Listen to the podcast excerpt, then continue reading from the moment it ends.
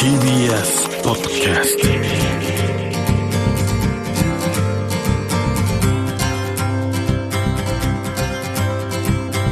おはようございます。石川みです。日曜日のこの時間関東2500個の酪農家の皆さんの協力でお送りするこの番組。暑い日は牛乳で熱中症予防。絞りたての話題をお届けします。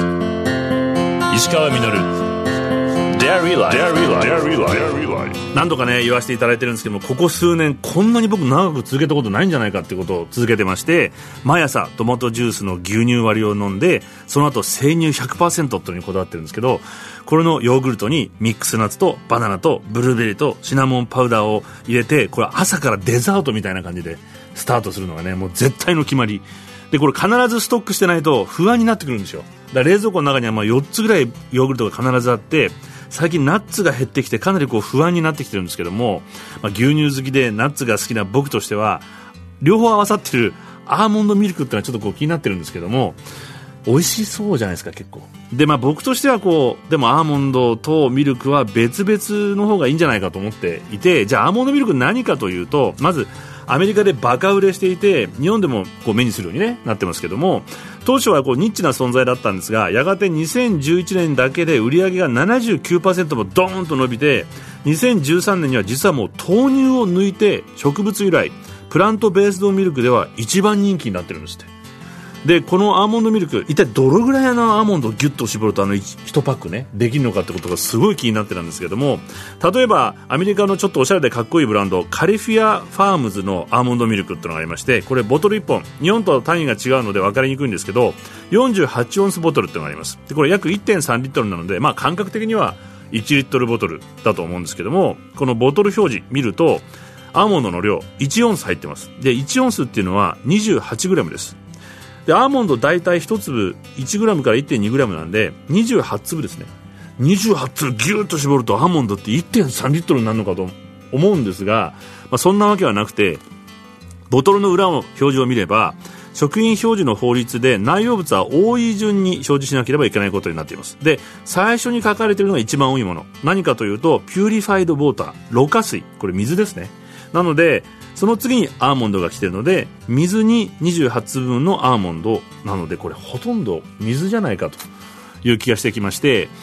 じゃあこのまずアーモンドそして28分いくらぐらいで買えるかというとカリフォルニアのスーパーでアーモンド1ポンド 453g で6ドル49セントなんで900円ちょっとです。でこれ1オンス先ほどの28粒分にするとたったの39セントなので56円なんですね。でこの28粒のアーモンドが入ったカリフィアのアーモンドミルクは1本3ドル99セント10倍の568円で売られているのでこれなかなか水をがいっぱい入ってるにはいい商売だなと思ってしまったんですけどもでもこんな人気あるのはやっぱ栄養価が高いからじゃないかと思いまして見てみるとでっかく牛乳より50%多いカルシウムそしてビタミン E の1日の推奨摂取量の50%分ってこう書いてあるんですよ。じゃあこのカリフィアの1.3リットル1本に入っているアーモンド28粒のカルシウムの量を調べると 74mg なんですね。牛乳はコップ1杯で 290mg なんで圧倒的に牛乳の方が多いんですよ。でビタミン E もカリフィア1.3リットルが推奨量の50%に対して牛乳はコップ1杯で39%なんで2杯飲んじゃったらもう牛乳の方がやっぱ圧倒的に多い。これボトムの裏を見てみると謎が解けるんですけども水アーモンドの後に添加物としてビタミン E ミネラルブレンドと書いてあります。後でカルシウムとビタミンを添加してやるということで他にもいろんな添加物が加えられています。日本で売られているアーモンドミルクも同じで1リットルのパックにアーモンド25粒分ビタミン E 食物繊維ブドウ糖果糖液などいろんなものが添加されています。そして近所のスーパーでは約429円で売っていて牛乳の倍で売っていました。これをミルクと呼ぶには僕はちょっと抵抗があってやっぱり僕は本物のミルクと本物のアーモンドをポリポリ食べてた方がいいかなと思ってしまいました。石川稔。Dairy Life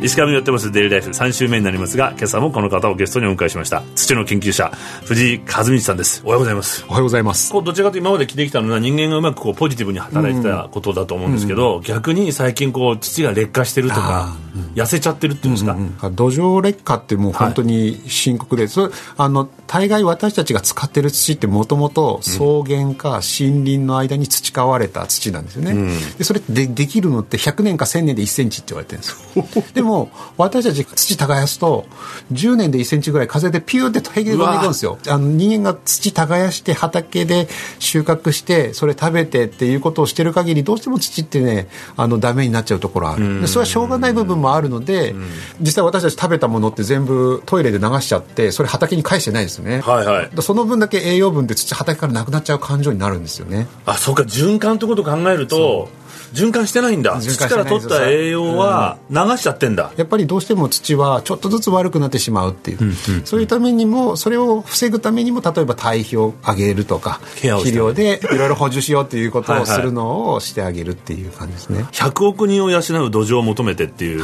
本を出されてるじゃないですか、はいはいはい、これまさに今のこの話を伺っていくと土はどんどんどんどん栄養を取っちゃったりして僕たち、うん、でも人類はどんどん増えて増えてってるわけじゃないですか。80億いったらしいですね。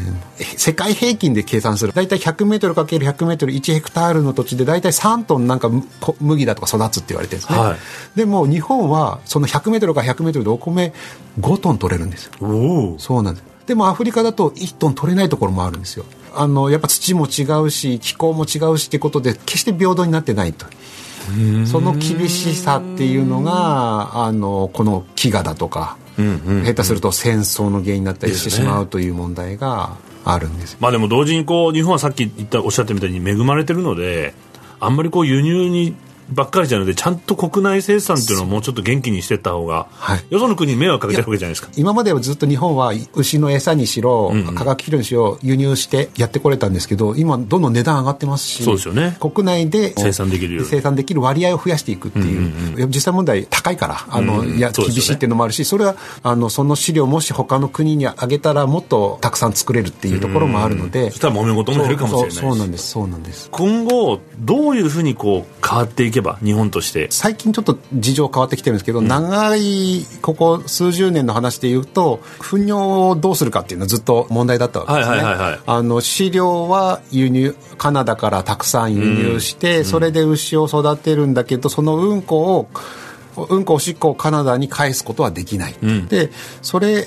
がですねそれ本当はですね日本国内全部に均等にそれが届けば多分必要とする農家いっぱいいるんですけど、うん、それを運ぶ誰が運ぶのとかあのそのお金どうするのということでなかなか進んでこなかったんですよね。はいはい、でもちろん一番いいのはその酪農家の隣で一番肥料をよく食う、うん、例えばアスパラガスとかネギとか、まあ、ブロッコリーでもいいですけど肥料たくさん必要なんですよ。それやればやるほどよく育つやつらっているのでそういうのをうまくデザあのデザインデザインする、うん、あの国が一応やろうとしてることもほとんどそれで、うん、あのペレット化って言って軽くすれば、うん、もっと日本中の農家がそれ使えてそしたら化学肥料を輸入減らせたりとか、すしていくんじゃないかということを考えていると、まあ、一応あれですよね。その政府が、あの化学肥料を減らして。そうです。あの緑の食料戦略っていうことで最初提案したのがそのアスパラガスを隣に置こうっていう構築連携っていう最初はそれでやってたんだけど、はいはい、これじゃ話これだけじゃ話にならないってことで、それだと地域の話ですね。あの北海道の酪農家の出てきた牛糞堆肥をその隣の畑使いましょうねっていう話だけなんです。そうじゃなくてさらにそれをあの日本中でちゃんと使える、ね、そうそう 使えるようにすれば、うん、化学肥料どんどん減ら高くなってるけどそれを減らしていくことができるじゃないかっていう期待がいいこと尽くしですね。いいこと尽くしなんですけど、うん、でもなんでそれがうまくいかなかったかっていうと堆肥って基本的に重いんですよね。運送費の方が、多分野菜の値段より高くついちゃうっていう、そのことちゃんと国がケアしてあげればもうちょっと物質循環としてはうまくいくと思うんですよね。土には化学肥料っていうのはもとも微生物の餌にならないから堆肥も入れてあげると黒い土維持できるので土にとってはいいことなんですよね。土ってそっかさっき一番最初に話してたそのとんでもない数の細菌類たちがいるわけで、うん、化学肥料では彼らは生きていけないんだ。化学肥料使ってもいいんですけどその時堆肥もちゃんと入れてあげないと。微生物も育ててあげないと。であの確かにね堆肥って化学肥料より即効性ないから、うんまあ、要するに使い、うまく使い分けてくださいっていうのが正直なところで。でも長くいい影響を及ぼすと。な長期的な土をよくしていこうと思ったら堆肥もちゃんと入れていくっていうのは大事なので。いやいやいや知らなかった。両,、まあ、両輪でやってくださいってはい、で消費者っていうか。もうたまになんかあの牛乳すごく余っちゃったんで買ってくださいって言うと、うん、みんな頑張ったようにそれと同じような形で消費者だけじゃなくて国がもうちょっと頑張らなきゃいけないと、ね、国からあのちゃんと牛乳の値段ちゃんと上げれるようにして、うんうん、でそれを消費者が選べるようにしてっていうようなことをしていって国が掲げた理想っていうのが現実化していくこともできるのかなっていうふうに思います、ね、今実際この安い牛乳が飲めてるっていうことが例えば外国から餌を買ってでその結果余ってしまった糞尿の問題っていうのを今全部酪農家に押し付けているところなんですね、うんうんうん、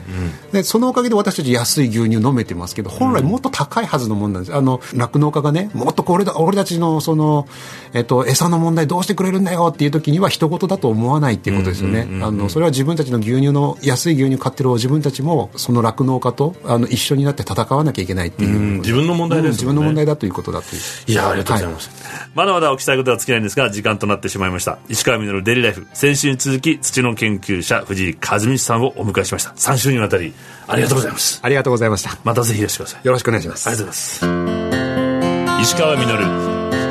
Dairy Life 石川稔がやってまいりましたデイリーライフこの番組では皆さんからのメッセージをお待ちしております。メールアドレスはミルクアットマーク TBS.CO.JP です採用させていただいた方にはミルクジャパンのオリジナルグッズと番組ステッカーをプレゼントさせていただきます。またホームページとポッドキャストでアーカイブもお聞きいただくことができますのでよろしくお願いします。もう一回聞きたいという人ぜひね藤井さんのお話3週にわたって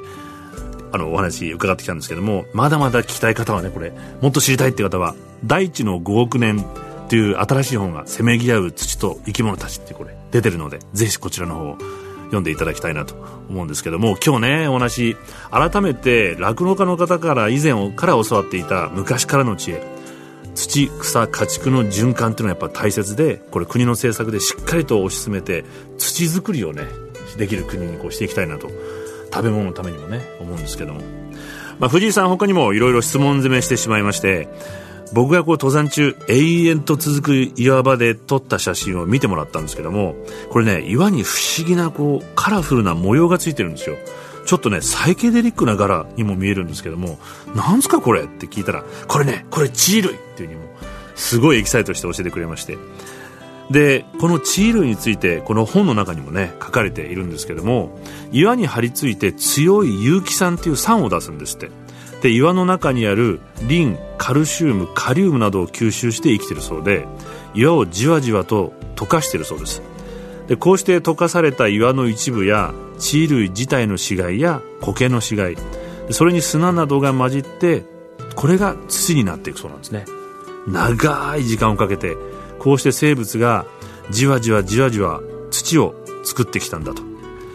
生物がいなければ土は存在しなくてだから火星には土は存在しないんだそうです。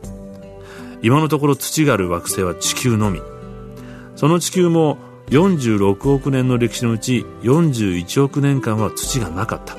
水中から植物が上陸してから緑と土ができてきたと書かれてありました。